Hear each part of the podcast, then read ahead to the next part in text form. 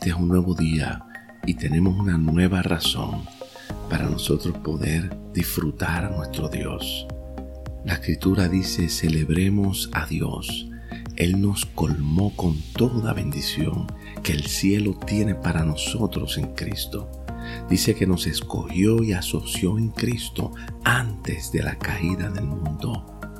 Jesús es lo que Dios tenía en mente acerca de ti y de mí, y Él siempre supo en su amor que nos presentaría delante de Él, cara a cara, en completa inocencia.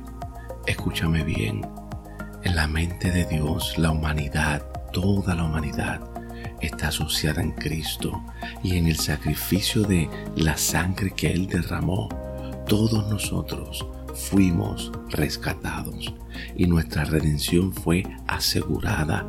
Más aún, todos nuestros pecados fueron quitados completamente. La completa medida de todo lo que Dios tiene en mente para el ser humano habita en Cristo.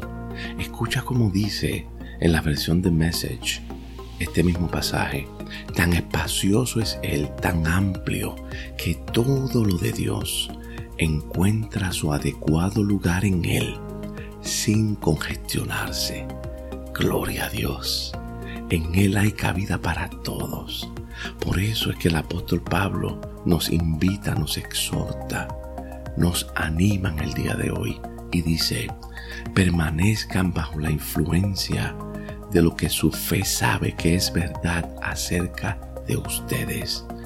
Dios desea exhibir el tesoro invaluable de Cristo morando en ti y en mí y la revelación de Cristo en nosotros sobrepasa toda expectativa.